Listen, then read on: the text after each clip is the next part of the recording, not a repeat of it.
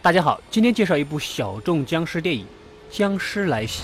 故事开始，男主是一个机械师，有一个幸福的家庭，一个贤惠的妻子和一个可爱的女儿，而他的妹妹是一个性格叛逆的化妆师，又称作外国杀马特。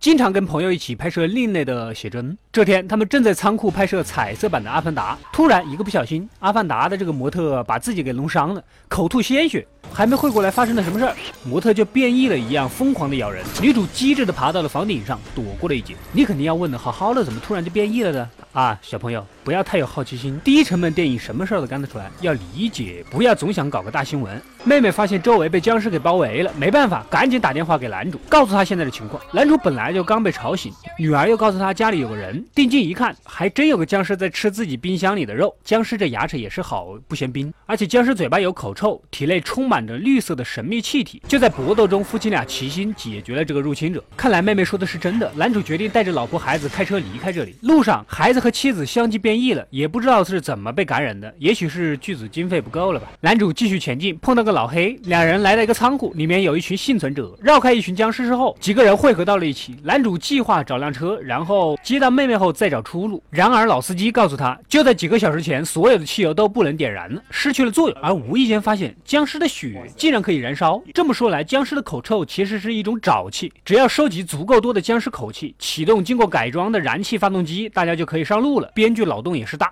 说干就干。身为机械师的男主发挥起自己的特长，大家开着僵尸动力车就出发了。口气用完了，男主直接抓个僵尸，将管子插到他嘴里，这样连换气都省了。但是到了晚上，大家发现。僵尸竟然不释放口气了，你这个僵尸是植物吗？啊，编剧，你肯定玩过《植物大战僵尸》，不进行光合作用就不释放氧气了是吧？汽车也不能发动了，没办法，大家只能躲在车里等待白天。另一边，男主妹妹在屋顶待了一晚，突然闯来几个穿制服的人，看来有救啊！但这几个家伙似乎也不是好人，将女主打晕，送到了一个实验室。一个奇怪的博士竟然拿妹妹做人体实验。将僵尸血输入到妹妹的体内，结果发现妹妹没有变异。不仅如此，妹妹还发现自己拥有了控制僵尸的能力。不要问为什么，穷剧组什么事都干得出来。而在男主这里，梦境中男主想到了自己的妻子，一时把持不住内心的怒火，向僵尸开枪，结果把改装车给点燃了，导致老司机也被咬了。第二天，两人只得照常上路，路上正巧遇到了之前抓了自己妹妹的雇佣兵，这才了解到病毒依靠空气传播，但是阴性血的人是不会被感染。雇佣兵说服男主跟着自己的车，就会带他去见男主的妹妹。男主有点将信将疑，但是考虑到自己妹妹的份上，还是跟他们走了。而在妹妹这里，他依靠控制其他锁住。的僵尸咬伤了博士，博士当机立断的锯掉了自己的手，但是还是变成了僵尸，受到妹妹的控制。妹妹打开实验室的大门，才发现自己竟然在雇佣兵的卡车集装箱里，而后面跟着的就是自己的哥哥。妹妹整体就是个劳拉克劳夫，跳上了男主的车，几个人便在枪林弹雨下逃走了。他们三个人都没死，但是车后面提供燃料的僵尸被打死了。突然觉得僵尸也是需要被保护、被关爱的，没办法，他们只能再抓一个了。此时妹妹展现出了她的超能力，控制了一个僵尸，乖乖的坐进了。车里，你也是屌，你就是僵尸界的龙母，龙母可能还搞不过你。雇佣兵又追了过来，打伤了老黑，三个人只能找个地方落脚，屁股还没坐热，雇佣兵又追踪了过来，将三个人给抓住了。只有妹妹机智的逃掉了。妹妹控制一群僵尸来攻击他们，但是毕竟外国人口少，招了半天也就几个人，几下就被雇佣兵们给打完了。你要是在我们这儿试试，没办法。